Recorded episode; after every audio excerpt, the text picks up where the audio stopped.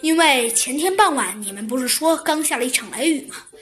把准备栽花的土坑浇湿了。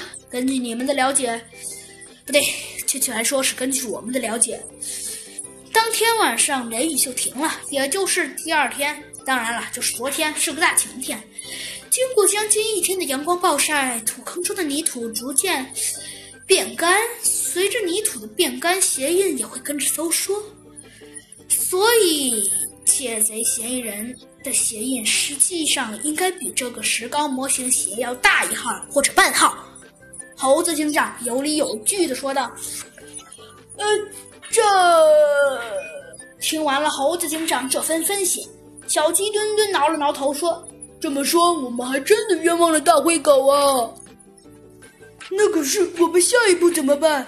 小鸡墩墩接着问：“嗯，寻找比大灰狗……”呃，鞋印大一号的。对了，范围应该是百货公司仓库的管理员、门卫人员，或者知道内情的相关人员。猴子警长想了想说：“比比如大灰狗的鞋印大一号的百货仓库的管理员、门卫人员。”小鸡墩墩重复着看着猴子警长刚刚说的话，突然他大声地说：“我知道这个人是谁了！是谁？”猴子警长。问道：“是西门的门卫大黑狗。”小鸡墩墩语气十分肯定。可就在这时，小鸡墩墩突然用着质疑的眼神看着猴子警长，说道：“哎，猴子警长，你当时不也在场吗？怎么不知道是他呢？”猴子警长挠了挠头，说道：“哎，小鸡墩墩，我我我我我……嘿，接着说吧。”小鸡墩墩继续说道。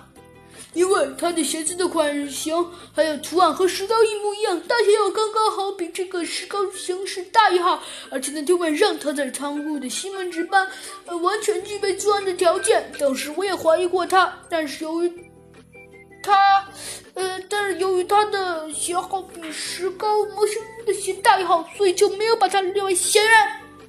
小鸡墩墩说道。好，小鸡墩墩，立刻传讯，但不对，把大海狗叫来。听了小鸡墩墩的陈述，猴子警长右手猛力的朝下一劈，冲小鸡墩墩下达了命令：“猴力，你瞧我的！”